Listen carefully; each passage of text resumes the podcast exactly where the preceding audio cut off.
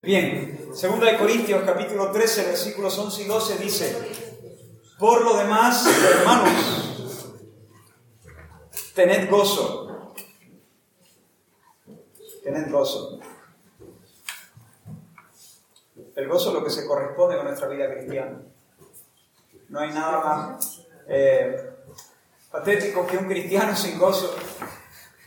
Y, no hay nada que haga una mejor, perdóname esta palabra, pero Nada hace mejor propaganda del Evangelio que un cristiano lleno de la alegría de la salvación. Nunca nadie está más cerca del pecado que cuando está falto de gozo. Porque nosotros hemos sido hechos para la alegría. Hemos sido hechos para la alegría. Y cuando no tenemos alegría, nos buscamos la habichuela en los charcos de este mundo. Pero cuando estamos saciados, no necesitamos pelearnos con los cerdos por las algarrobas. Yo puedo ser muy goloso, pero después de la cena de, fin de año no me va a tentar con nada, porque termino diciendo, uff, cuando uno está lleno, entonces es muy fácil resistir la tentación. Cuando uno no está lleno, es muy difícil resistir la tentación, es muy fácil caer. Bien, tened gozo. Y vimos cuál es el fundamento del gozo, la gran verdad. Y vimos cómo eh, eh, el creyente que ancla su vida en la verdad puede tener gozo en medio de todas las circunstancias, cuáles sean las circunstancias, puede tener gozo. Y el gozo y la aflicción pueden coexistir. Uh, tened gozo perfeccionaos, consolaos, sed de un mismo sentir y vivid en paz, y el Dios de paz y de amor estará con vosotros. Saludaos unos a otros con ósculo santo. Ayer nos concentramos eh, por la mañana en esta primera parte, gozo, por la tarde nos concentramos en el énfasis, gran énfasis del amor. Esta mañana se nos recordaba el vínculo perfecto. El vínculo que vincula al, a, Dios, a Dios Trino pero que también debe vincular con nosotros. Y las palabras que resaltábamos eran perfeccionados, consolados, saludados unos a otros. En esta mañana queremos hablar entonces de la unidad, la unidad. Y estaremos subrayando ser de un mismo sentir y vivir en paz.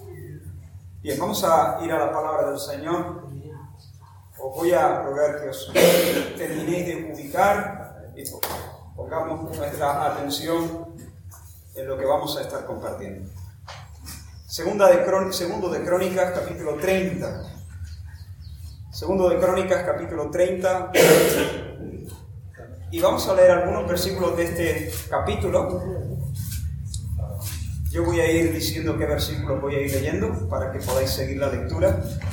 Y lo voy a hacer en Reina Valera del 60, no sé si es la versión que soléis usar.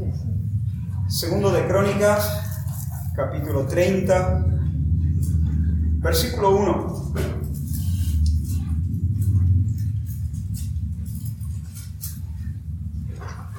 Envió después Ezequías por todo Israel y Judá y escribió cartas a Efraín y a Manasés para que viniesen a Judá, a la casa de Jehová, para celebrar la Pascua a Jehová Dios de Israel. Versículo 5. Y determinaron hacer pasar pregón por todo Israel, desde Berseba hasta Dan, para que viniesen a celebrar la Pascua a Jehová Dios de Israel en Jerusalén, porque en mucho tiempo no la habían celebrado al modo que está escrito. Fueron pues correos con cartas de mano del rey y de sus príncipes por todo Israel y Judá, como el rey lo había mandado, y decían, hijos de Israel, volveos, volveos a Jehová, el Dios de Abraham, de Isaac y de Israel, y él se volverá al remanente que ha quedado de la mano de los reyes de Asiria. No seáis como vuestros padres y como vuestros hermanos, que se rebelaron contra Jehová, el Dios de sus padres, y él los entregó a desolación como vosotros veis. No endurezcáis pues ahora vuestra cerviz como vuestros padres. Someteos a Jehová y venid a su santuario, el cual es, él ha santificado para siempre. Y servid a Jehová vuestro Dios, y el ardor de su ira se apartará de vosotros. Porque si os volviereis a Jehová vuestros hermanos y vuestros hijos hallarán misericordia delante de los que los tienen cautivos, y volverán a esta tierra, porque Jehová vuestro Dios es clemente y misericordioso, y no apartará de vosotros su rostro si vosotros os volviereis a él. Pasaron pues los correos de ciudad en ciudad por la tierra de Efraín y Manasés hasta Zabulón, mas se reían y burlaban de ellos.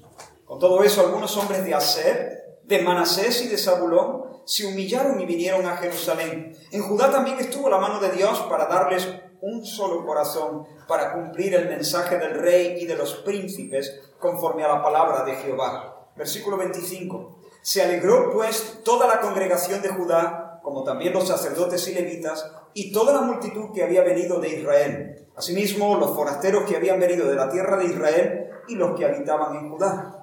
Hubo entonces gran regocijo en Jerusalén, porque desde los días de Salomón, hijo de David, rey de Israel, no había habido cosa semejante en Jerusalén.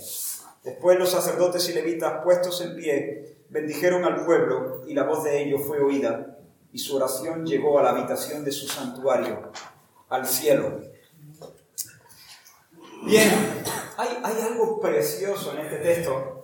Es un detalle que pudiera pasar desapercibido si no estamos atentos y, que apunta a una de las señales más auténticas, más genuinas de un verdadero mover del Espíritu Santo. Hay un montón de detalles en este texto y no vamos a entrar, porque entonces necesitaríamos eh, mucho tiempo para hacerlo. Yo quiero, no quiero abarcar mucho, quiero apretar en esta mañana. Quiero mm, resaltar un solo detalle, pero que es algo que está en el centro del corazón de Dios. Ahora, para que entendamos lo que está pasando aquí, para que entendamos realmente lo que yo quiero eh, enfatizar en esta mañana, es importante que retrocedamos un poco en el tiempo. Antes de, eh, como, como 200 años antes de los eventos que se describen en el relato que acabamos de ver, las 12 tribus de Israel experimentaron lo que podríamos llamar la edad de oro bajo el gobierno del rey David y, el rey Salomón, quienes reinaron en Jerusalén, Israel era una nación unida y experimentaron la bendición del Señor. Sin embargo, a la muerte de Salomón, eh, diez tribus de entre las doce se rebelaron, le dieron la espalda al hijo de Salomón, Roboán. No sé si los que conocéis el relato bíblico, la historia, Roboán, eh, bueno, el pueblo estaba, estaba frito por los impuestos. Los impuestos habían crecido durante el reinado de Salomón y la gente no podía más, tenía la... Eh, y, el pueblo clamó al nuevo rey Roboán y, le, pidieron que por favor levantara el pie, que, que, les aliviara un poco los, los impuestos. Pero Roboán pidió consejo y finalmente se decantó por seguir el consejo que le dieron sus colegas más jóvenes. Y los colegas más jóvenes le dijeron, Roboán, si tú ahora levantas el pie, si tú cedes ante el clamor del pueblo, te van a ningunear. Tú tienes que, demostrar que aquí mandas tú. Así que lo que tienes que hacer es apretar más. Apretar más. Y eso fue lo que tonto, Roboán hizo. Apretar más al pueblo. Para demostrar, lo digo tonto, lo digo en el sentido bíblico. Necio porque escuchó la voz de los más jóvenes, de sus colegas, y no escuchó el, consejo de los mayores que tienen más sabiduría. Y entonces eh, el pueblo dijo hasta aquí, no, ya no aguantamos más. Estaban eh, no solamente ahora eh, asfixiados con los tributos, sino que además habían sido violentados por esa actitud arrogante y, auto, y autoritaria del rey Roboán. Así que se rebelaron las tribus del norte, escogieron a uno de sus hijos, Jeroboam, y lo pusieron en el trono. Y se declararon independientes de Israel. El pueblo de Israel, entonces el pueblo de Dios, el pueblo escogido, quedó partido en dos. Ah, por un lado, el reino del sur, también conocido con el nombre de Judá, eh, ahí eh, con capital en Jerusalén, conformado por las tribus de Judá, y la tribu también de Benjamín y la mayoría de los levitas, que recordaréis que los levitas no tenían un territorio asignado en la tierra de la promesa, sino que los levitas se distribuían por las diferentes tribus. Su porción no era un, terreno, un territorio, su porción era el mismo Señor, era su porción. Pero la mayoría de los levitas se fueron a Jerusalén y habitaron en el reino del sur, Judá. Y por otra parte, el reino del norte, también conocido como Israel, eh, y conformado por el resto de las tribus, las diez tribus del norte, primero con capital en Siquem y luego con capital en Samaria. Y con una astucia satánica, el rey Jeroboam, rey del reino del norte, rey de Israel, para evitar que la gente, porque él pensó, dice, con el tiempo, la gente, claro, tenemos un sitio para adorar que es Jerusalén. Y la gente va, cuando lleguen las fiestas, va a ir a Jerusalén a adorar a Dios. Y al final, el rey Robán va, a ir ganando el corazón de ellos y al final voy a perder mi reino, porque si tienen que ir al otro, a la otra nación a adorar, finalmente se me quedan, se me quedan allí. Así que, ¿qué hizo? Este sí que era necio. Si Robán era necio, Robán, él, eh, eh, él se conoce como el que hizo pecar a Israel. Y él lo que hizo con una astucia satánica es establecer dos centros de adoración en la nación del norte, en la nación de Israel. Uno al norte, Dan, y otro al sur, Así que a los que le pillasen más, más cerca, eh, el norte del país iban a Dan y los otros descendían a Betel. Y allí puso dos becerros de oro y le dijo al pueblo, y leo literalmente, bastante habéis subido a Jerusalén. He aquí tus dioses, oh Israel, los cuales te hicieron subir de la tierra de Egipto. Dos becerros de oro. Y puso uno en Betel y otro en Dan, y esto fue causa de pecado. Y más adelante dice, e hizo sacerdotes de entre el pueblo que no eran de los hijos de Leví. Te le daba igual lo que Dios hubiese dicho. Dios había dicho, los sacerdotes deben ser de la tribu de Leví. Le da lo mismo. Puso sacerdotes, dice que no eran de los hijos de Leví. Entonces instituyó Jeroboam fiesta solemne en el mes octavo. Toma ya. A los 15 días del mes, cuando el Señor había dicho que debían celebrar la fiesta en el mes primero, a los 14 días del mes. Era lo mismo, 880. Y dice la escritura, el mes que él había inventado de su propio corazón. E hizo fiesta a los hijos de Israel y subió al altar para quemar incienso. Bueno, eso fue lo que pasó 200 años. Esta maniobra terminó de abrir una brecha entre los hijos de Jacob. Ahora el reino del sur, con capital en Jerusalén, con su templo en Jerusalén. El reino del norte no solamente había sufrido una brecha política, sino que ahora la brecha también era religiosa. La adoración, el culto había, se había dividido completamente. Bien, 200 años después, ahora venimos al presente, al relato que acabamos de leer. 200 años después del gran cisma, Israel al norte, Judá al sur, son dos naciones completamente independientes. De hecho, no solamente independientes, son naciones rivales en muchos momentos de su historia, que entran en batalla entre ellos. Ahora, Jerusalén estaba dando las últimas bocanadas a nivel social y a nivel espiritual cuando Ezequías subió al trono con 25 años. Pero el día que asumió el, gobierno en Jerusalén, ya había hecho la decisión más importante. Cuando con 25 años subió al trono, él dijo a la nación, yo he determinado hacer un pacto con el Señor. Yo voy a servir al Señor. Yo voy a hacer las cosas como Dios manda. Esta es la gran decisión que toda persona debería hacer. ¿Y qué hizo? Él encontró que el templo estaba cerrado lleno de basura, lleno de telarañas. Y lo primero que hizo fue abrir las puertas. Convocó a los levitas y a los sacerdotes y les dijo, aquí en Jerusalén el Señor no va a ser más ignorado. Tenemos que darle gloria, tenemos que darle culto, debemos limpiar la casa. Y empezaron a limpiar el templo en el día uno del uno del uno. El primer día del reinado de Ezequías empezaron a limpiar la casa y terminaron el día 16. 16 días sacando basura y limpiando y organizando todas las cosas, sacando toda la escoria y todo lo que no debía estar en la casa del Señor, poniendo las cosas en su lugar, porque el culto debía comenzar. El día 17 subió la adoración como un olor fragante delante del Señor. Y el pueblo se regocijó. Bajo el reinado del padre de Ezequías, uno de los reyes más infames de, la, historia de Judá, llamado Acaz, con Z, no es Acaz el de Elías, sino Acaz. Muchos de esos que ahora estaban adorando en Jerusalén habían sacrificado a sus propios hijos, a, los demonios, a Moloch. Pero ahora el avivamiento había llegado, el Espíritu Santo se estaba moviendo como un viento en medio de la nación y ahora estaban felices adorando al Señor. Pero cuando llega el avivamiento, cuando el Espíritu Santo se mueve en el corazón de una persona, a eso le siguen las reformas, las reformas, los cambios. Cuando el corazón se enciende, cuando los afectos se inflaman, la voluntad se somete. Nadie puede decir que ama al Señor si no le obedece. Mm. Es mentira, sencillamente. No importa si llora, no importa si lo dice con, con una sonrisa, no importa si le evita, si, si se le ilumina el rostro, no importa cuántas veces lo diga, si no le obedece, no le ama. Yo no le puedo decir a mi, mi esposa que yo la amo si me acuesto con otra. No importa si se lo prometo, no importa si le regalo flores, no importa si lloro, no importa si se me pone el vello de punta, no importa si le escribo poemas y le hago canciones. Si me meto en la cama con otra, no la amo.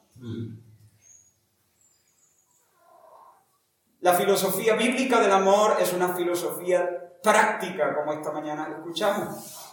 Es práctica, el amor hace ciertas cosas y no hace ciertas otras.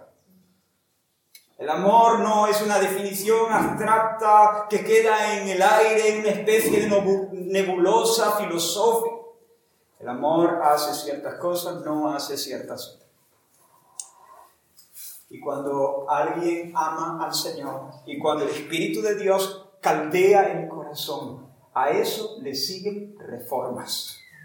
Y uno empieza a dejar de hacer lo que desagrada a Dios y comienza a hacer lo que Dios pide. Tan sencillo como eso. Y eso fue lo que pasó en la nación de, Judá. Ezequías eh, experimentó ese soplo del, del Espíritu de Dios. Y lo primero que hizo es sujetar su voluntad a la voluntad del Señor. Cuando el avivamiento llega, la palabra de Dios se convierte en la santa constitución que rige nuestra alma. Y él preguntó lo que todo creyente debería preguntar, ¿qué dice la palabra de Dios? ¿Qué dice el Señor? Y él preguntó, ¿qué dice la palabra? Y una de las cosas que encontró que la escritura dice, que la ley mandaba, es que Israel debería celebrar la Pascua en el día 14 del mes primero. Y efectivamente, si la Biblia dice eso, eso es lo que el pueblo del Señor debe hacer. Y Ezequiel decidió, resolvió celebrar la Pascua de acuerdo a lo ordenado por el Señor en su santa ley.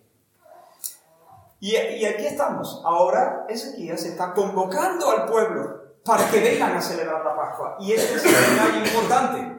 Ahora vuelvo a leer el versículo 1, a ver si pilláis el, el detalle. Espero no haberos perdido con toda esta explicación, porque aquí viene el detalle.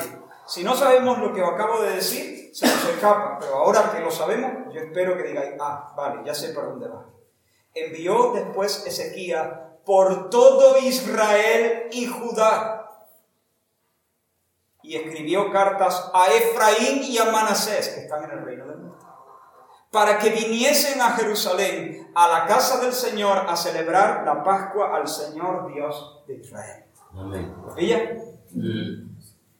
Cuando Ezequías convoca al pueblo para celebrar la Pascua, no convoca a la nación de Judá, convoca a la nación de Judá, pero escribe cartas para las tribus del norte, envía correos que van en sus caballos recorriendo todos los rincones desde Dan hasta, hasta Berseba.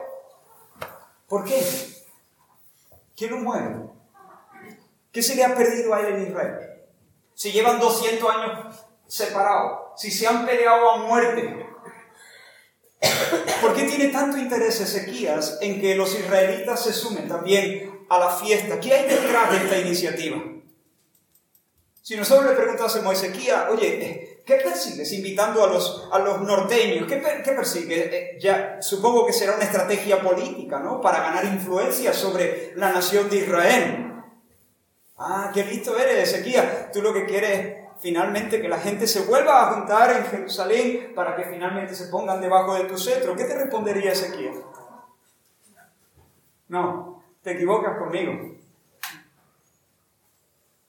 ¿Por qué, ¿Por qué sé yo que esa no era la intención de Ezequiel? Bueno, el Espíritu Santo en un texto de este, este libro, del segundo de Crónica, nos da una pista sobre el carácter y sobre las acciones de, de Ezequías. En el capítulo 31, en el versículo 20, él nos dice, de esta manera hizo Ezequías en todo Judá. Mira lo que el Espíritu Santo dice acerca de este rey. Y ejecutó lo bueno, recto y verdadero delante de Jehová su Dios, en todo cuanto emprendió en el servicio de la casa de Dios, de acuerdo con la ley y los mandamientos buscó a su Dios, lo hizo de todo corazón y fue prosperado. Así que el Espíritu Santo da testimonio de que ese hombre es noble, un hombre conforme a su corazón. Así que Ezequiel no, no tiene aquí una agenda oculta, no está trazando eh, una estrategia política para ganar influencia política o social sobre los moradores del reino del norte. Y si le preguntásemos, ah, bueno, vale, no es una estrategia política, entonces Ezequías, ¿qué es lo que busca? Ya sé, es una estrategia comercial, ¿no? Quieres potenciar la, la, economía nacional, activar el mercado en Judá, quieres traerte miles de peregrinos del norte para que vengan y activar el mercado en Judá. Ah, qué listo eres, Ezequías, ¿qué te diría? Te sigues confundiendo conmigo. Yo no quiero activar el mercado de Judá. Ni quiero tener influencia política, ni quiero activar el mercado y, y, y acrecentar, ensanchar mi economía. No estoy buscando eso. No va por ello. Ah, entonces buscas popularidad, ¿no? Quieres ser el rey más famoso de la comarca. Sigue sin pillarlo. No me entiendes, no sabes por dónde voy. Entonces, ¿qué? Quiero agradar al Señor. Quiero buscar la sonrisa de Dios. Quiero darle a Dios lo que Él merece. Él ha prometido un Mesías que sea un Mesías sobre toda la nación, sobre todos los hijos de Jacob. No sobre dos tribus y media, no sobre diez tribus, sino sobre doce tribus, sobre las doce tribus de Israel. Hermanos, aquí tenemos un hombre que conoce a Dios. Tenemos un hombre que conoce la mente del Señor. Al principio de mi pastorado en Córdoba, aunque yo crecí en esa iglesia, mis padres eran creyentes cuando yo nací, estuve siete años fuera, luego el pastor Antonio Gómez, que era mi pastor, me llamó para asumir el pastorado. Cuando tuvimos, creo que fue durante el primer año de mi pastorado en Córdoba, tuvimos el retiro de iglesia y, y yo les propuse a los hermanos una dinámica, una dinámica, un juego en grupo. En el patio de Monte Olivos puse a una parte de la congregación eh, bueno, dejamos a los, más, a los mayores, los dejamos aparte viendo el juego, porque era un poco arriesgado eh, procurar la participación de ellos. Puse a una parte en una, eh, a un lado, a un costado del patio, y a otra parte a otro costado del patio. En la mitad tendí una cuerda más o menos a esta altura. Entonces creo que aquí había como 10, pongamos 10, no recuerdo realmente el número. 10 personas y allí otras 10 personas, creo que eran más, pero bueno, pongamos 10, 10 personas cada uno subido en, en una silla. En una silla y se subieron encima. Y ahora les pedí que quitasen una silla. De modo que las 10 personas quedasen subidas sobre 9 sillas. Y allí les pedí lo mismo. 10 sobre 9 sillas, 10 personas sobre 9 sillas, una cuerda en medio, a esta altura más o menos. Luego les pedí que cada equipo escogiese una persona, la que quisieran, y le vendasen los ojos, de tal manera que no, se aseguraran que no viera absolutamente nada. Cada equipo entonces tenía un ciego.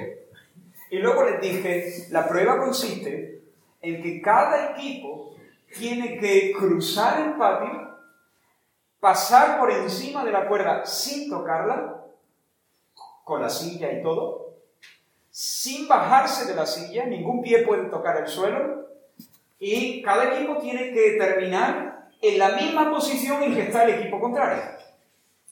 ¿De acuerdo? Venga, ya. Y todos empezaron. Algunos, algunos hicieron esto, mira. Cogieron su silla y hicieron así. Pero enseguida se dieron cuenta que si seguían con esa estrategia, no iban a, conseguir nada, porque llevaban un ciego. Llevaban un ciego con ellos. Enseguida eh, empezaron a, a organizarse. Y pronto era muy obvio que, bueno, que todos deberían estar muy pendientes de la persona que tenía sus ojos vendados. Empezaron dándole comandas desde todos los lugares, pero también se dieron cuenta que eso era una locura. Tenían al ciego eh, aturdido. Así que en, unos pocos segundos, en, apenas un minuto, los dos equipos se habían dado cuenta de que lo más sabio era que una persona, como muchos dos, estuvieran especialmente atentos del cielo. Por aquí, por la pierna por aquí, algunos se la cogían incluso y se la ponían en la otra silla y iban avanzando todos juntos. Ah, al final, cuando, Bueno, una cosa que me llamó la atención es que los, equipos empezaron a competir entre ellos. Yo nunca dije que era una carrera. Yo nunca dije que era una competición. Ya, ya sé que tú también has pensado que era una competición. Es que somos competitivos, ¿eh? Yo nunca dije que, que, fuera una competición. Nunca se les ocurrió, a la altura de la cuerda, ayudarse unos a otros. Desde el principio pensaron que estaban compitiendo, pero yo no lo dije. Pero el tema es que al final del juego la lección era obvia. Dios nos ve como un todo. La vida cristiana no es una empresa individual, es una empresa común. Era, era muy notable durante el juego la solidaridad con, con el que no veía. No íbamos a conseguirlo si cada uno estaba pensando en avanzar él y en no tocar la cuerda él. Eh, se hizo muy, muy evidente que necesitábamos estar coordinados y pensando unos en los otros y avanzando juntos y colaborando juntos para poder tener éxito. Yo quería transmitirle a la iglesia, hermanos, la iglesia es un todo. Y Dios nos ve así como un todo. Si tú tocas la cuerda, yo empiezo de nuevo. Dios no nos ve, por supuesto, somos individuos, pero Dios ve su iglesia. Y cuando ve, Dios ve su iglesia, ve un pueblo, ve un equipo, si tú caes, la iglesia se detiene. Te pongo un ejemplo bíblico. ¿Recuerdas cuando Israel fue, eh, Dios sacó a Israel de Egipto y rumbo a la tierra prometida los pastoreó bajo el liderazgo de Moisés, ¿recuerdas, no? Pero en una de estas, dos hermanos de Moisés, hermanos mayores, María y Aarón, murmuraron contra Moisés. Y, especialmente Dios tuvo un trato de disciplina contra María. Su hermana María murmuró contra Moisés. Y el Señor dijo que la echaran del campamento. María quedó leprosa por el dedo de Dios. Dios la castigó. La amaba, sí, la amaba, pero la castigó. Y entonces María, la anciana, porque tenía ya bastantes años, quedó leprosa y Dios le dijo que la sacaran del campamento, que la echaran fuera. Pero mira lo que dice la escritura, el número 12. Así María fue echada del campamento siete días. Pero mira ahora, y el pueblo no pasó adelante hasta que se reunió María con ella. Esto es una gracia de Dios, ¿no? Porque ya sabéis que el pueblo avanzaba cuando la nube se alzaba, entonces el campamento se recogía y marchaba. Y cuando la nube se detenía, la gente montaba otra vez sus tiendas hasta que la nube de nuevo se. Se alzase. Dios dijo, María fuera del campamento. Y la disciplinó. Pero mientras María estuvo castigada, mirando para la pared, la nube no se movió. Eso es una gracia de Dios. Es una gracia de Dios. Porque María era parte de esa, de esa compañía. Porque Dios dijo, yo, yo la voy a azotar, pero esta, esta es la hermana María, cuidado. Es la hermana María. Pero el pecado de la hermana María detuvo a toda la nación en un punto del desierto. Fue una gracia del Señor para María, pero el resto sufrió también en cierta medida la disciplina, porque el pueblo, de hecho, lo dice, dice, y el pueblo no pasó adelante hasta que se reunió María con ellos. Número 12, 15. Si tú tocas la cuerda, empezamos todos de nuevo. Si Dios te tiene que disciplinar y sacar del campamento, la nube se pone. En un sentido. Hermanos, de forma natural tendemos al individualismo y al sectarismo. Como dije ayer, solemos concentrarnos en nuestro seguimiento personal de Cristo, en nuestro discipulado, en nuestra madurez, como si fuéramos una isla, pero no lo somos. Formamos parte de un todo. ¿Has pensado alguna vez en una carrera de relevos? En una carrera de relevos, los corredores en pista saben que el éxito no depende solamente de su participación, de su desempeño. Después de correr su, su, tramo, ya sean 100 metros, por ejemplo, y pasar el testigo al siguiente compañero, ellos no dicen, mira, pues ya está, me voy a casa, me voy al vestuario a ducharme.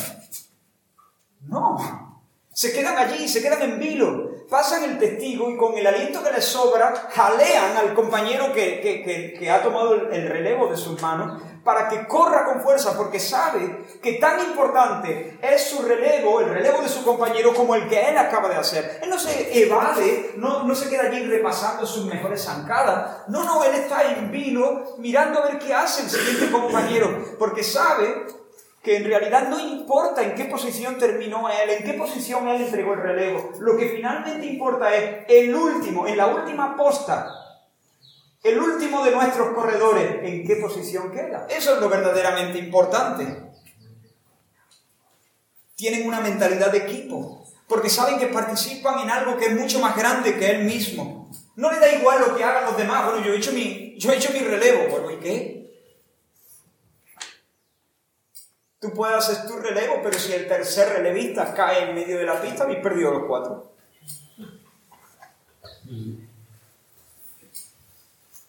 Sin embargo, hermanos, aunque la vida cristiana es así, vemos la vida cristiana como si se tratase de una prueba individual, como si la marca que contase fuese la nuestra, como si lo único que importara es que nosotros eh, crezcamos y nos desempeñemos bien y seamos fieles individualmente al Señor, pero no es así. El Señor nos ve como siendo parte de un mismo cuerpo, como ladrillos de un mismo edificio, como ramas de un mismo olivo. Muéstrame una persona que ame y conozca al Señor y te mostraré una persona que constantemente está pensando en la iglesia. No hay excepción. Muéstrame una persona que ame al Señor y le conozca. Y te mostraré una persona que siempre está pensando en la salud de la iglesia. ¿Recuerdas a Elías, el profeta? Dios le levantó para desafiar el culto idolátrico a Baal y convocó en la cumbre de Carmelo a los profetas de Aser y a los profetas de Baal y le dijo, bueno, vamos a decidir hoy quién es Dios de una vez. Vamos a vosotros mismos edificar un altar, ponéis vuestro sacrificio en lo alto, pero no pongáis fuego, no encendáis eso. Vamos a pedirle a nuestro Dios que responda con fuego. El Dios que responda por fuego, que ese sea Dios. Si Baal es Dios, nada, adorar a Baal. Pero si Jehová es Dios, entonces adorar a Jehová. Y así lo hicieron. Y los profetas de Baal erigieron su altar y pusieron allí el sacrificio, invocaron, hicieron sus mantras, sus ritos y su historia, incluso hasta se cortaban y chorreaban sangre en esos cultos raros, idolátricos y satánicos pero el cielo enmudecía. ¿Por qué? Porque Baal no existe. Sí, son demonios que hay detrás de todos esos cultos, pero el Señor los tenía allí. Decidió mover. Pero entonces luego Ezequiel dijo, vale, ha llegado la hora, ah, Elías, perdón, ha llegado la hora en que yo presente mi altar. Y mira lo que hizo. No os perdáis el detalle. Entonces dijo Elías a todo el pueblo, acercaos a mí. Y todo el pueblo se le acercó y él arregló el altar de Jehová que estaba arruinado. Y tomando Elías doce piedras. ¿Cuántas? Exacto. El, el, texto sigue así. Y tomando Elías doce piedras conforme al número de las tribus de Jacob, al cual había sido dada palabra de Jehová diciendo, Israel será tu nombre, edificó con las piedras un altar en el nombre de Jehová. Ahí tiene un hombre que conoce al Señor. Elías era de la tribu de Tisbe, en la región de Galaad, en el territorio de Manasés, al norte. Elías era de las tribus del norte, del reino del norte. A estas alturas, el reino del norte y el reino del sur están totalmente divididos.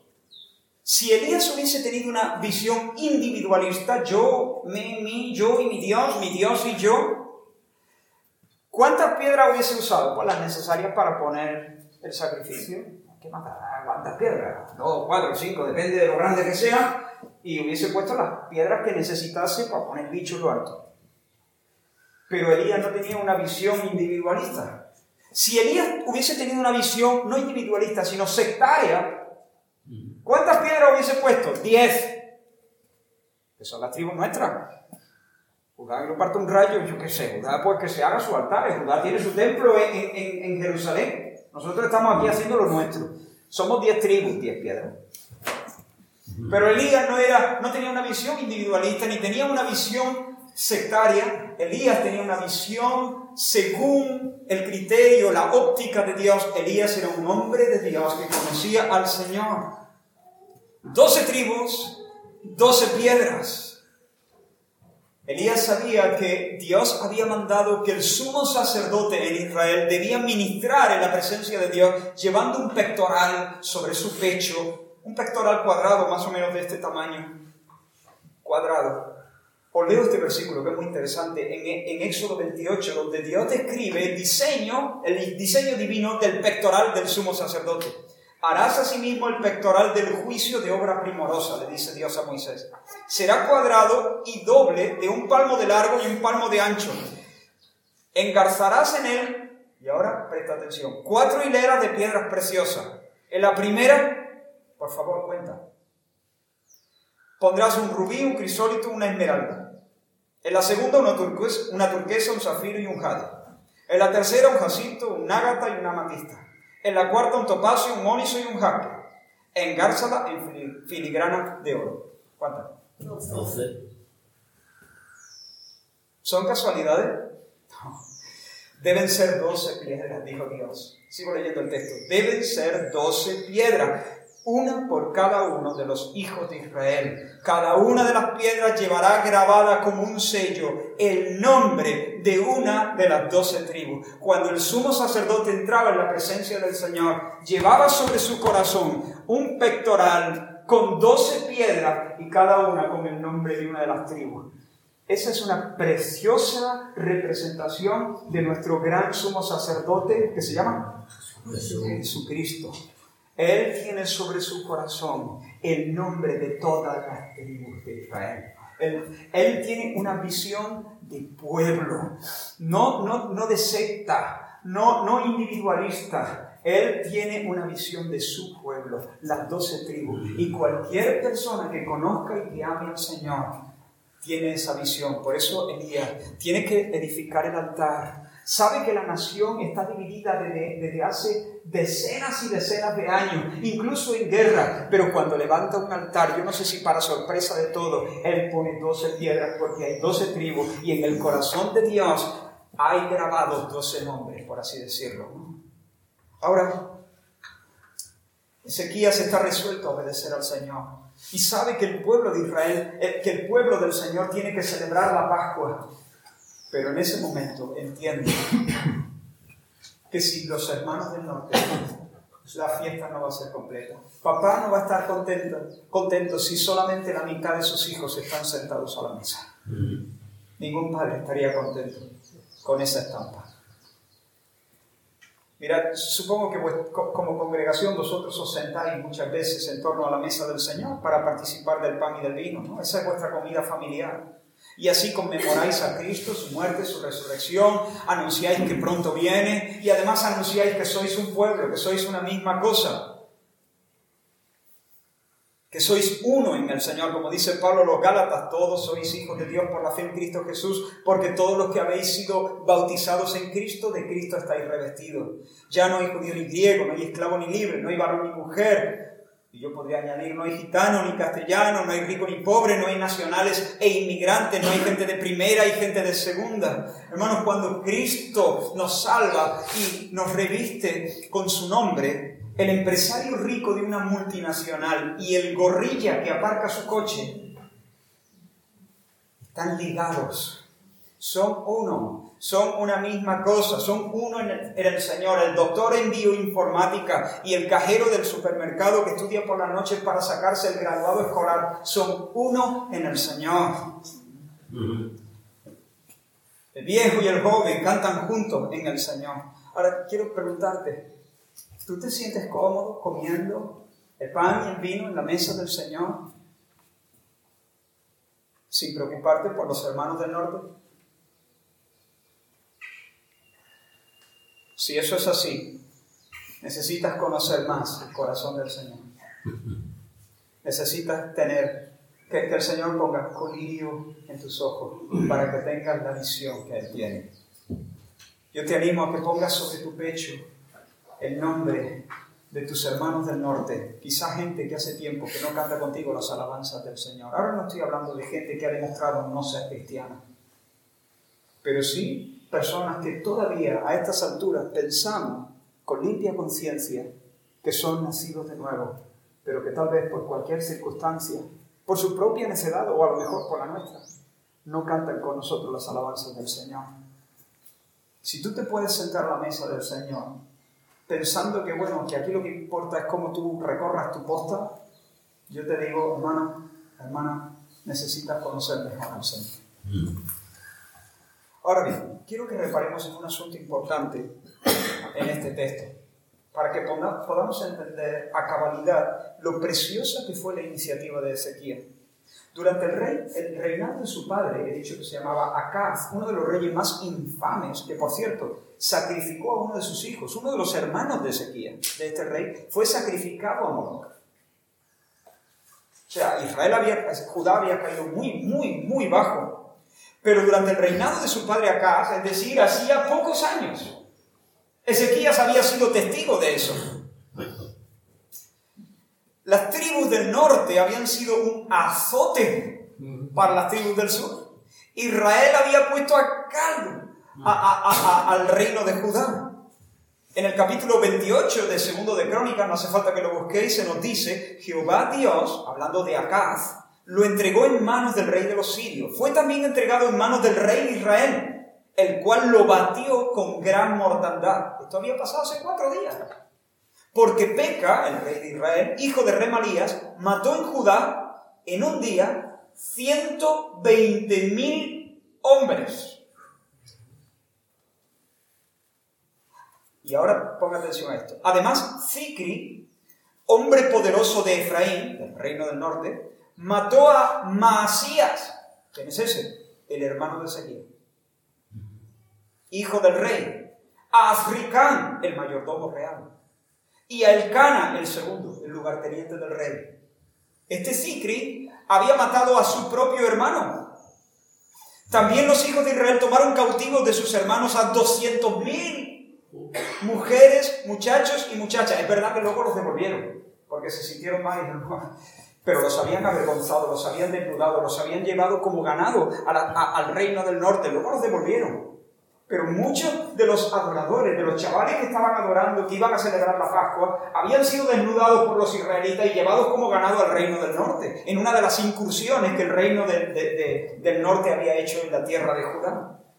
Es decir, unos pocos años antes la sangre había corrido, o sea, no, es que se habían dicho, eh, tú eres feo, hmm. No es que se habían insultado, no es que habían dicho que me sujeten, que me sujeten, que me lo como. No, no, es que habían desenvainado su espada y la espada se había llenado de sangre. Miles, miles habían muerto. Las heridas habían sido profundas, las brechas habían sido enormes, una, una batalla. Pero cuando Dios visita un corazón, cuando el Espíritu de Dios sopla en el alma de una nación o de una familia o de una persona o de una iglesia local, se rompen las cadenas del rencor. Uno de los obstáculos más formidables para la prosperidad espiritual es la falta de perdón. El resentimiento es algo que boicotea el mover del Espíritu Santo y destruye la iglesia, la carcome, la envenena. Y, y una cosa, ¿cuántos años tiene esta iglesia? 50. ¿Cuántos, llevan aquí en esta iglesia más de 10 años? ¿Cuántos llevan más de 10 años? Y, más de 15. Y más de 20. Bueno, no hace falta llevar tanto. Los que lleven uno, un, un par de años o tres, ya se habrán dado cuenta que vivir tan cerca como vivimos nosotros, nuestras congregaciones locales, tratar con, tratar con la gente es complicado, ¿eh? es que somos difíciles, ¿no? Somos difíciles, somos complicados.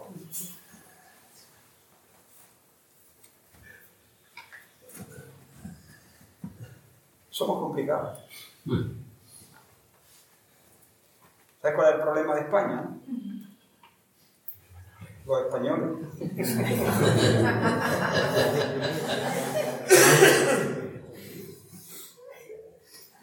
¿Sabes cuál es el problema de esta iglesia? Los cristianos. Tú. Tú y yo. Cada uno de nosotros somos complejos. Somos complejos. Digo, no, lo, he dicho por ti. Dile al que está a tu lado, lo ha dicho por mí. Lo ha dicho por ti. ah. Mirad, hermanos. Somos personas, nos pisamos los callos, nos, molestamos a veces, tenemos nuestro orgullo y, es, es, muy fácil quedar atrapados en el rencor, sobre todo cuando llevamos años, a veces rozándonos. Siempre está el peligro de quedarnos anclados en la amargura después de recibir una crítica o después de recibir un desprecio o lo que nosotros interpretamos como un menosprecio o, o recibir una traición o recibir la indiferencia o lo que sea. Y el corazón que retiene la ofensa y se niega a perdonar, entristece al Espíritu Santo, se endurece y se desgracia. Nuestro pecado, y quiero hablar en estos minutos que me quedan, algo acerca del perdón.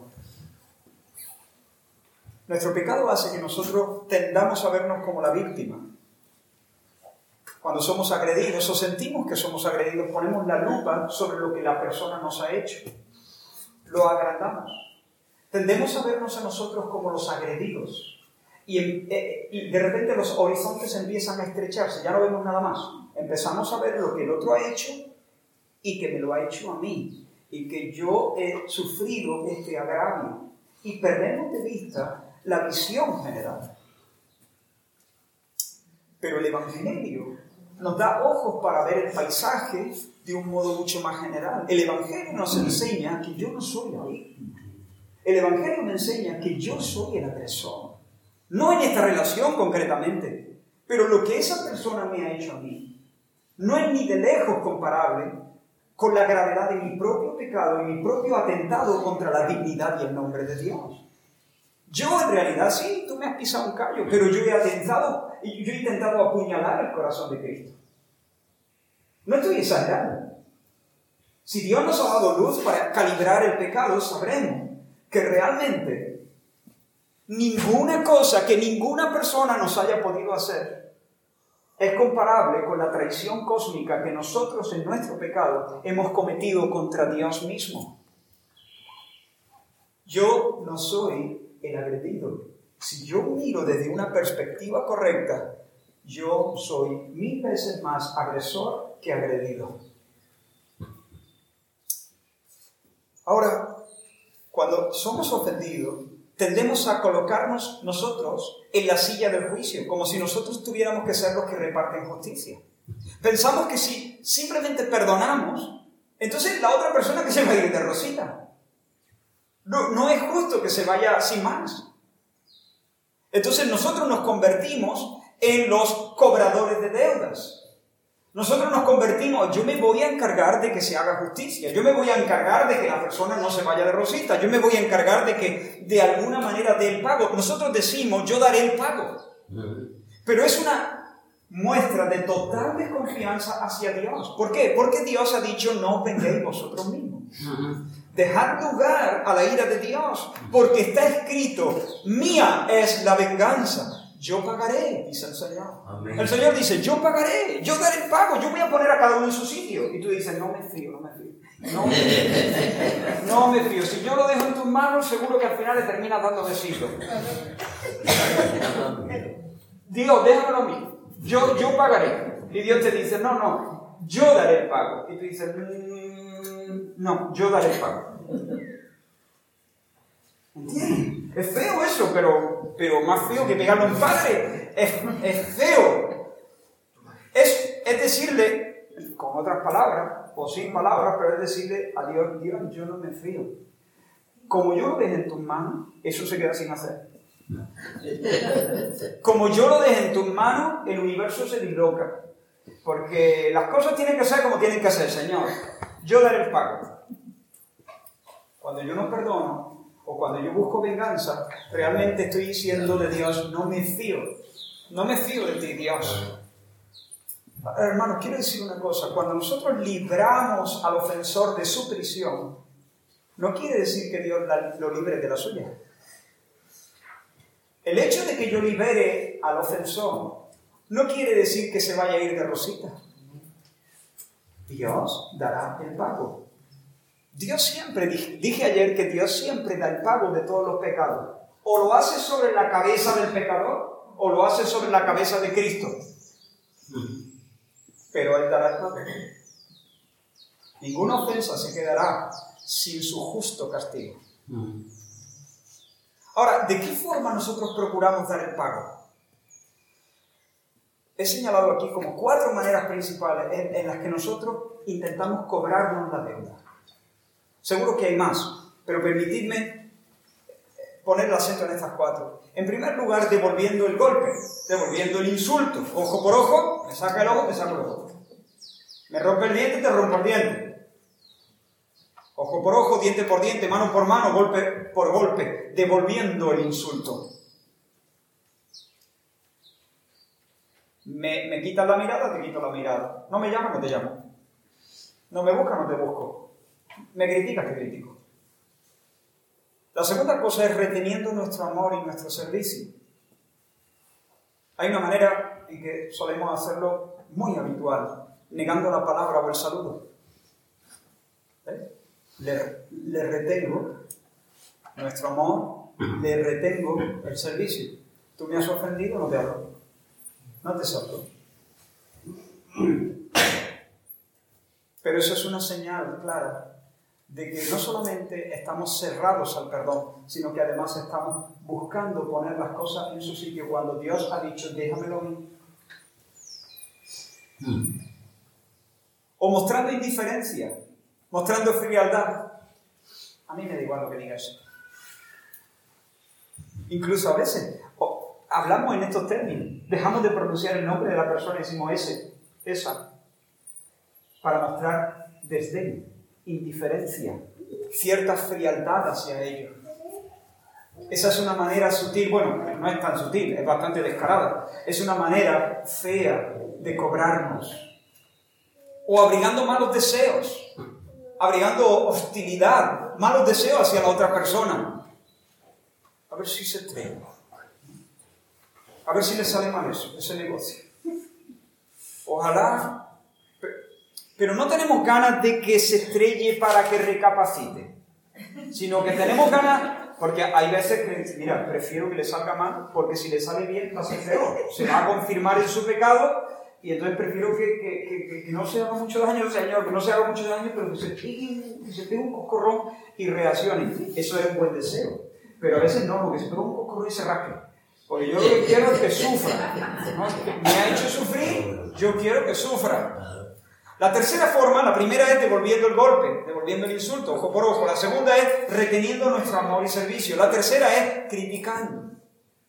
Oh, vivimos en un país chismoso y crítico. Este es uno de nuestros pecados nacionales. Es un asco para Dios. Así de claro.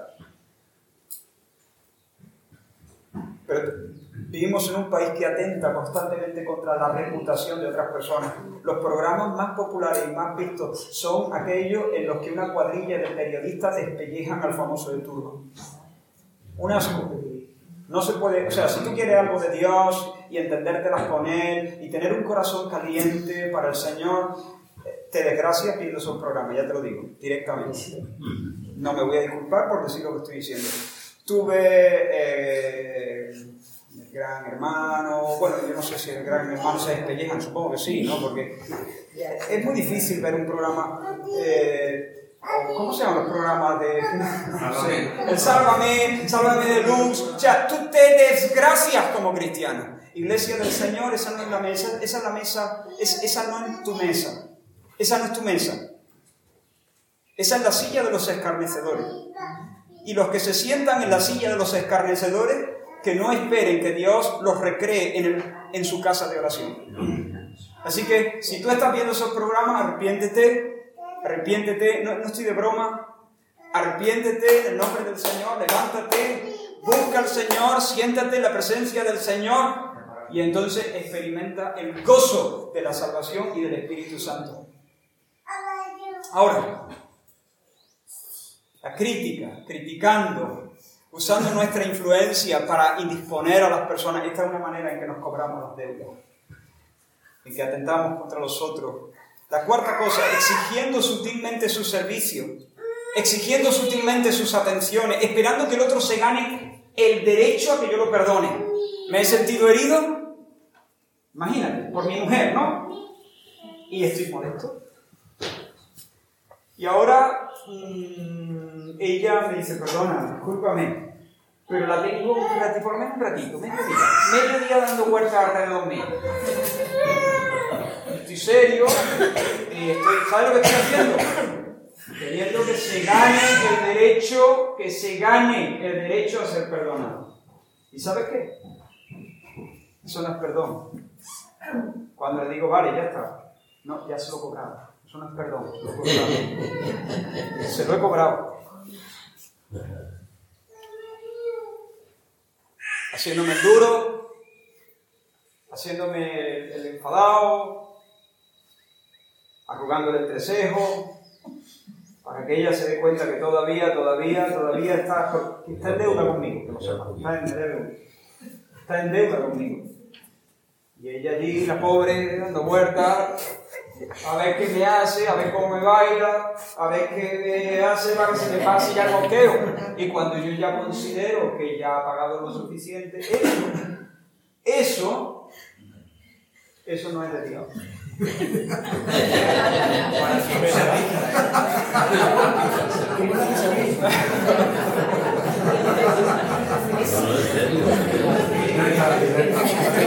Tengo que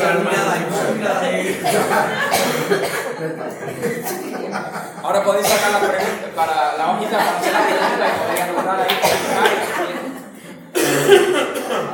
Pues hermanos, sí. Mira, nos resulta, yo entiendo lo que está pasando aquí, nos sentimos identificados con estas cosas, pero en realidad, en realidad, aunque, aunque nos reímos porque nos sentimos todo, el que, el que, el, el que aquí, si aquí hay alguien que dice, Israel, no sé de qué está A mí que esto me suena, entonces yo te diría, hermano, por favor, ¿podrían predicar tú? Porque tú eres un alma pura, inmaculada. Y rodeado de almas puras y. Ahora, nos reímos por eso porque nos resulta muy, muy cotidiano, nos vemos reflejados, pero es una cosa, es una cosa fea. Es fea. Es una cosa fea de nuestro corazón. Ahora, déjame que te haga cuatro preguntas para ver si hay rencor en tu corazón. Al, al pensar en la persona que te ha herido, y entiendo que todos hemos sido heridos de alguna manera u otra, hay heridas muy profundas, muy feas. Hay heridas más leves, la primera pregunta es, ¿sientes enojo? ¿Te agitas? ¿Te pones furioso? Y yo, yo cada vez que pienso, es que me, me pongo en, demonio. Es que eh, me, me, empiezo a sentir un, un fuego por ahí que, Eso es una señal de que no ha habido perdón. No ha habido. No, no, pero yo lo perdono, yo lo perdono, pero...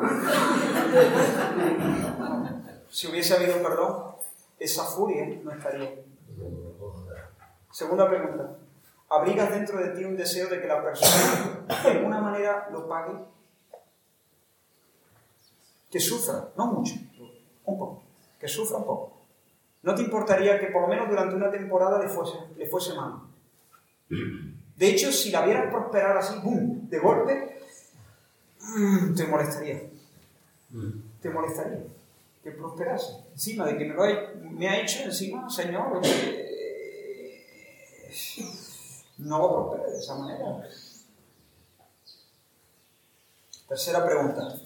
¿Te descubres con frecuencia diciéndole a otro cómo te ha tratado esa persona?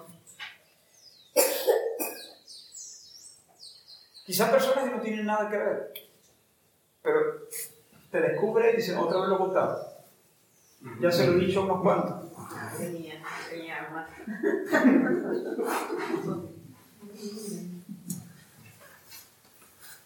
Cuarta pregunta. ¿Sientes cierta dificultad en orar por esa persona? ¿O saludarla con libertad? O saludarla con libertad. No estoy diciendo con un entusiasmo con el que saludar a tu nieto, no, pero saludarla con libertad. ¿Sientes cierta dificultad, cierta dificultad para bendecirla de todo corazón? Esta mañana se nos recordó devocional perdonándoos. No contristéis al Espíritu Santo de Dios con el cual fuisteis sellados para el día de la redención. Quítense de vosotros toda amargura, enojo, ira, gritería, maledicencia y toda malicia. Antes sed benignos unos con otros, misericordiosos, perdonándoos unos a otros como Dios también os perdonó a vosotros en Cristo. Oh, unos cuantos minutos más, hermano. Sé que el tiempo, pero necesito decir cosas muy, muy importantes. Hermanos, el perdón es costoso. El perdón es costoso. Es costoso. El que perdona paga. El que perdona paga. Si yo te presto mi chaqueta y tú en un descuido me la quema o la destroza, te la engancha y me la devuelve hecha trapo. Yo tengo dos opciones. Decirte, hermanito, eh, son 50 euros. O a lo mejor no, me da corte pedirte los 50 euros, pero digo, si no le digo yo, vamos, ni una goma de borrar y, te lo cobro de otra manera. O decirte, hermano, ya está, no te preocupes, no te preocupes. No, no, Israel, oye, que yo te abrigo una chaqueta, yo te digo, no, tranquilo, hermano, ya está, no pasa nada, te, perdono, te perdono. No tienes que pagar nada, no tienes que pensar nada, no tienes que, tranquilo, te perdono. ¿Quién paga eso? Que o bien me tengo que quedar sin chaqueta o bien me tengo que comprar otra. ¿Quién lo paga? Yo. El que perdona paga. Claro, que es verdad que no es lo mismo que te destrocen una chaqueta que, que, que te destrocen una hija.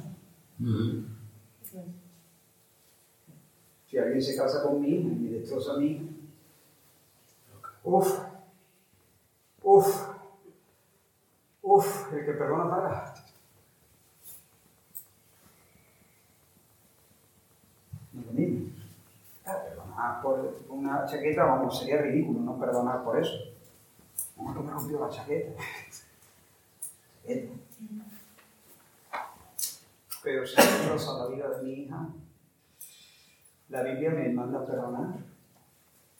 Pero yo me quedo con una hija destrozada. Y ahí no me puedo comprar otra. El que perdona asume el costo. El que perdona paga. Pero hermanos, el perdón es costoso. Pero no perdonar es un suicidio. El que no perdona muere. El que no perdona se sentencia. Perdonar es costoso, no perdonar es la muerte. No perdonar es el infierno. Porque si vosotros no perdonáis a los que a vuestros deudores sus ofensas, tampoco vuestro Padre perdonará vuestras ofensas. Hermanos, perdonar, esto lo dijo alguien, es una frase anónima, no sé quién la pronunció, pero es una, es una frase buenísima. Perdonar es como liberar a un prisionero y enseguida descubrir que el prisionero eres tú. Perdonar es como librar a un prisionero para darte cuenta que el prisionero eras tú.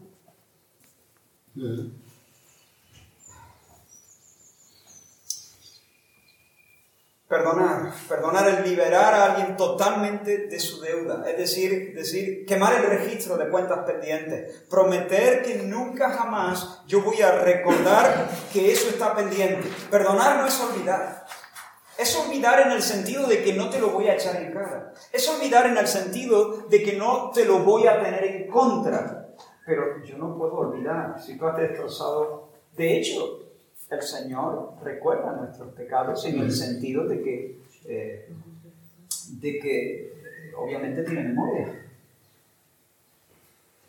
Pero Él dice, yo olvidaré tus pecados en el sentido de que nunca más los voy a poner como algo que me debes. No me debes nada. ¿De qué pecado me habla? Ni lo voy a recordar delante de la persona, ni lo voy a recordar delante de Dios, ni lo voy a recordar delante de otro eso está saldado, esa persona ya no me debe nada, yo le he perdonado. Todavía me acuerdo, me voy a acordar. Siempre, siempre. Hay cosas que no se pueden olvidar porque tengo memoria. Pero cuando la recuerdo, ya no, la, no, me enfurezco. No me enfurezco. Me puede doler emocionalmente, pero no, no, no tengo, no siento una furia contra la persona. No siento que la persona me debe una Ahora, la pregunta es, ¿cómo perdonar? ¿Cómo perdonar? Y quiero daros básicamente tres consejos para, perdonar. Y es posible que aquí hay personas luchando con resentimiento y tu vida espiritual está bloqueada y la iglesia del Señor está siendo afectada porque has tocado la cuerda y estás tocando la cuerda una otra vez. Y, todos tenemos que empezar desde el principio. Y el Espíritu Santo está eh, entristecido. Y el Espíritu Santo se entristece. No fluye, no hay visión con frecuencia, no hay milagro, no hay salvación, no hay brazo del Señor.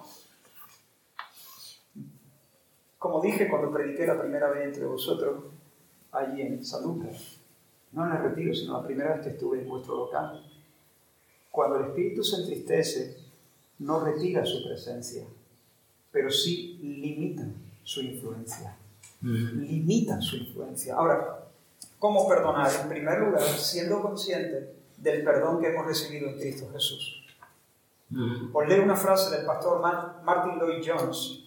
Él dice, digo para la gloria de Dios y en completa humildad, que cada vez que me veo a mí mismo frente a Dios y me doy cuenta de al menos algo de lo que mi bendito Salvador ha hecho por mí, estoy listo para perdonar cualquier cosa a cualquier persona.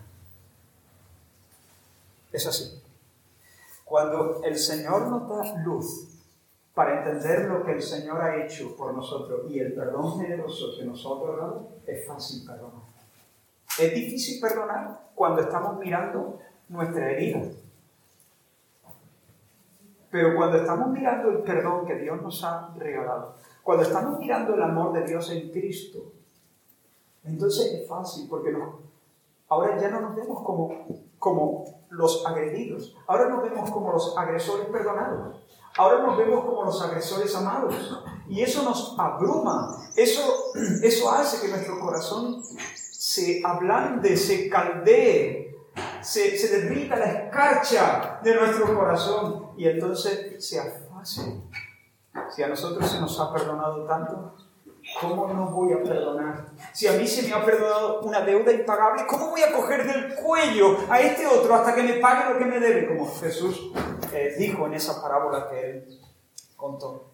La segunda cosa importante para perdonar es confiar en la soberanía de Dios. Este es uno de los grandes pilares de la vida cristiana y de los grandes pilares de la consejería cristiana y de las grandes verdades que traen salud, equilibrio al alma. Dios es soberano. Mira lo que dice Romanos 8:28. Este os lo debéis saber de memoria. Sabemos que a los que aman a Dios,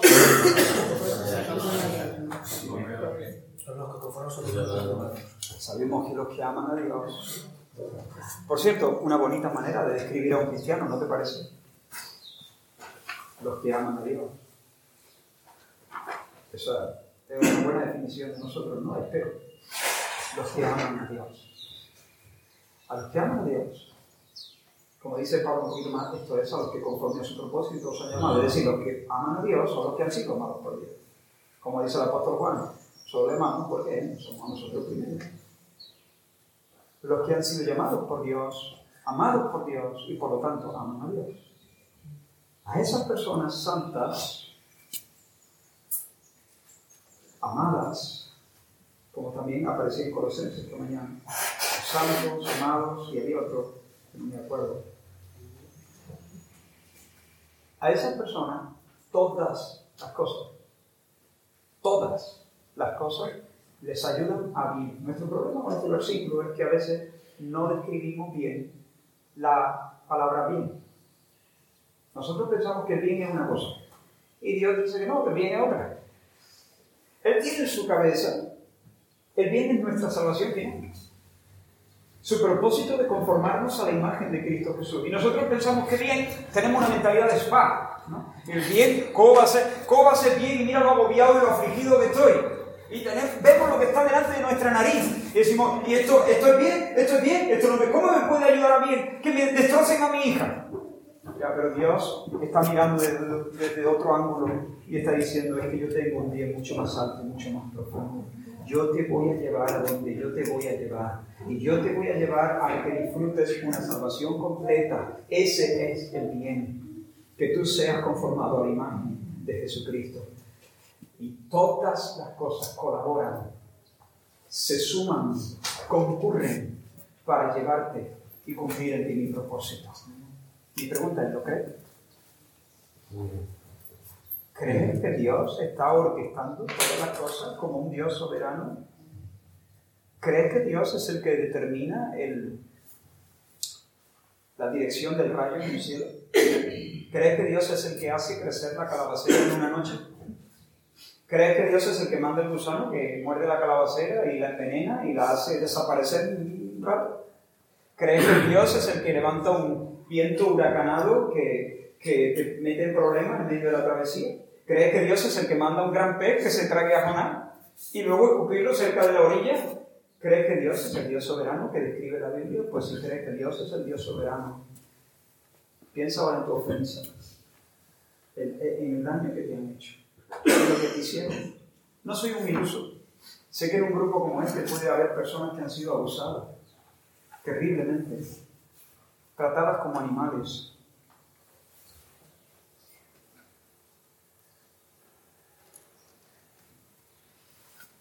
Y Dios dice que todas las cosas ayudan a bien a esa compañía santa que ama a Dios.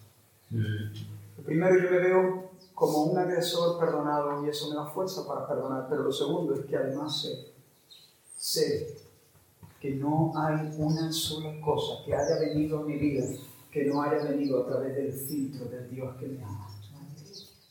Lo siento, yo no estoy en manos del azar, yo no estoy en manos de las circunstancias, yo no estoy en manos de mis enemigos, yo estoy en manos de un Dios que me ama. A veces, muchas veces, no entiendo lo que Dios está haciendo conmigo. Y además estoy aprendiendo a ni siquiera preguntarse. ¿Por qué? Sí, porque yo al principio cuando era joven decía, no hay que preguntar por qué, hay que preguntar para qué. Y preguntaba para qué, y me daba cuenta que la mitad de las veces, la mitad no, bueno, el Señor no te dice ni por qué ni para qué. Y de este lado de la eternidad nosotros no sabemos cómo se arma el rompecabezas. Pero la doctrina de la soberanía del Señor nos ayuda a estar en paz cuando no sabemos cómo se llama el rompecabezas. Ya está. No necesito, Señor. Si tú me quieres decir por qué, me lo dices. Si me quieres decir para qué, me lo dices. Y si no me quieres decir nada, ya está, no pasa nada. Yo sé que todas las cosas colaboran para bien a los que te aman. Así que esto, cuando, cuando mi vida está edificada sobre esa verdad, tengo una base grande para poder perdonar. La tercera cosa, y hermano, aprecio de verdad mucho vuestra paciencia, se me ha ido de las manos el mensaje, pero estoy terminando. La, la tercera cosa es ser llenos del Espíritu Santo. Lo que decíamos ayer al terminar, recibir la capacitación que viene por la presencia poderosa del Espíritu de Dios en nosotros. Dice eh, eh, Pablo a, su, a los filipenses, Dios es el que en vosotros produce tanto el querer como el hacer. Es decir, Dios pone el deseo y Dios pone la capacidad para hacer. Es decir, Dios hace que queramos, pero hace que podamos. Cristianismo no es un quiero y no puedo, cristianismo es un quiero y puedo. Eso es cristianismo. Quiero y puedo. ¿Por qué? Porque el Espíritu de Dios produce en mí no solo el querer, produce la capacidad para hacer. Él me da fuerza como la del búfalo. Seré ungido con aceite fresco. Él hace mis pies como de sierva para estar firme en mis alturas. Él adiestra mis manos para la batalla. Puedo doblar con mis manos el, arco de bronce. Puedo asaltar la muralla de mis enemigos. Claro que puedo. Cristianismo es poder. El cristianismo es un milagro desde el principio hasta el final. Si no hay milagro, no hay cristianismo. Pero es poder, el poder de Dios. Así que tres cosas. La primera, el Evangelio. El Evangelio me enseña a ver el perdón de Dios y apreciarlo y a saborearlo. La soberanía de Dios me da el terreno firme para saber que yo no soy eh, no estoy en manos de eso, ni soy una víctima, yo soy un hijo amado de Dios. Incluso esta cosa que me duele y no logro entender está, está formando parte del programa de discipulado de Dios para mi vida y además entra en mí para darme la capacidad de perdonar, de amar y de bendecir a mis enemigos y a los que me aborrecen. Eso es cristianismo verdadero. Por lo tanto, perdona. Perdona. ¿Para qué? Para sentirte mejor. Hay gente que está diciendo esto. Tienes que perdonar. Tienes que perdonar porque si no vas a estar cargando una losa sobre tus, sobre tus hombros. Perdona y te vas a liberar. Eso es egoísmo.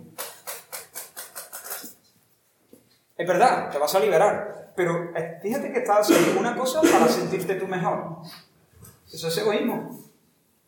Hay que perdonar para la alegría de Dios y para realmente bendecir a la persona a la que le regalas tu perdón. ¿Cómo sé que he perdonado? Bueno, puedo recordar el daño y a pesar de todo sentir una benevolente inclinación hacia la persona que me ha herido. Recuerdo lo que me ha hecho, lamento lo que me ha hecho. Mis emociones, puedo llorar cuando lo recuerdo, y sin embargo, en medio de las lágrimas, siento una benevolente inclinación hacia la persona que me ha herido.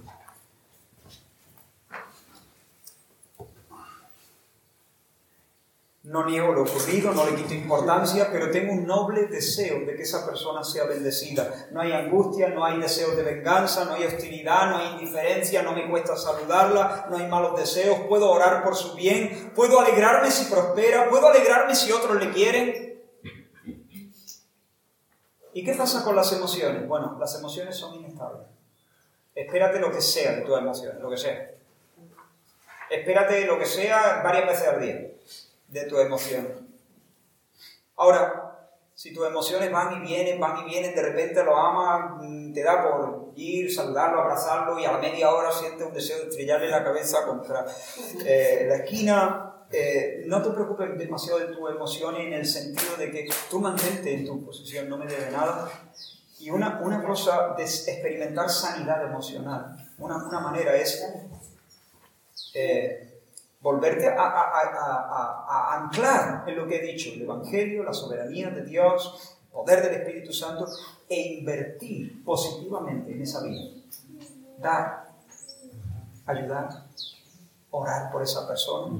De repente vienen esas emociones, pues decir, ahora Señor, en tu nombre le voy a prestar mi ayuda. Voy a interceder por esa persona todos los días. Cada vez que me vengan estos pensamientos, me voy a poner ahora por sus hijos. Ahora le voy a hacer un regalo.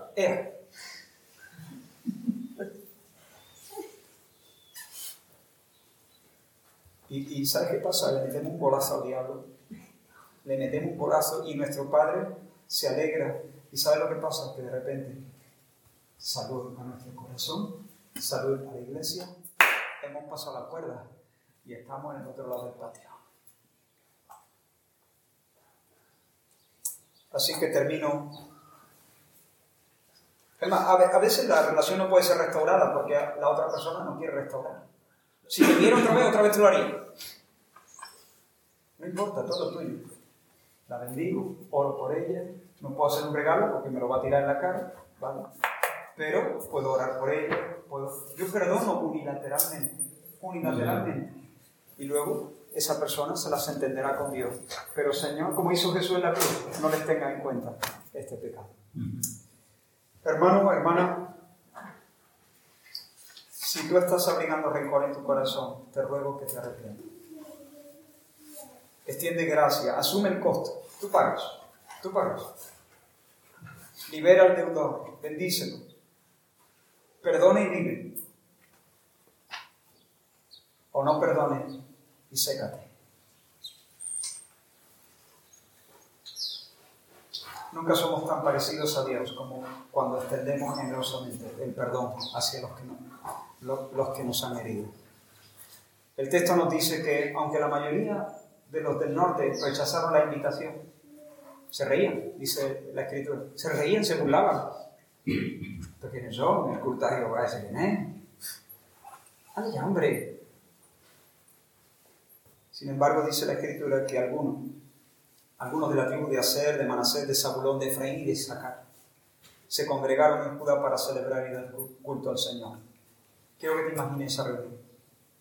Posiblemente allí había adoradores que se habían encontrado 10, 15 años antes en el campo de batalla. Su hijo mató a su hijo.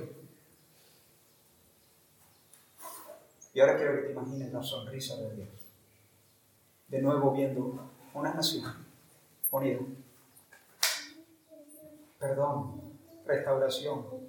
Y dice que, leo, leo el último versículo, se alegró pues toda la congregación de Judá, como también los sacerdotes y levitas, y toda la multitud que había venido de Israel, asimismo los forasteros que habían venido de la tierra de Israel y los que habitaban en Judá. Hubo entonces gran regocijo en Jerusalén porque desde los, días de Salomón, hijo de David, rey de Israel, no había habido cosa semejante en Jerusalén. Después, escucha esto, los sacerdotes y levitas puestos en pie bendijeron al pueblo y la voz de ellos fue oída y su oración llegó a la habitación de su santuario, al cielo. ¡Wow! ¿Por qué? Porque Dios estaba sonriendo. Mm. Mirad cuán bueno y cuán delicioso es habitar los hermanos juntos en armonía, porque allí envía el Señor bendición. Vamos a ver. Señor, invocamos en tu nombre. Pido que tu Espíritu Santo obre en nuestros corazones. No nos dejes salir de aquí con rencor en nuestro corazón. No nos dejes, Señor, salir de aquí desoyendo esta palabra que es para nuestro bien. Derriba, derriba, Señor, derriba las barreras, quita la pureza de nuestro corazón, quita la frialdad de nuestro corazón, inclina nuestro corazón, hazlo conforme al tuyo, Señor, y que en esta hora, por el poder sobrenatural de tu Espíritu, podamos experimentar, Señor, que tu yugo es fácil. Tengamos deseo, deseo ferviente no solo de, perdonar, sino de amar, de servir y de ver la bendición de los que nos han hecho daño. Nosotros no podemos hacer eso, Señor. No está en nosotros esa, esa calidad de amor. pero tú eres Dios y tú nos puedes cambiar. Y yo te pido que lo hagas. Trae arrepentimiento a nuestro corazón, Señor, y trae el poder, el poder de tu Espíritu Santo para andar, Señor, en este camino. En el nombre de Jesús, bendice a tu pueblo. Amén. Que el Señor os bendiga. Amén.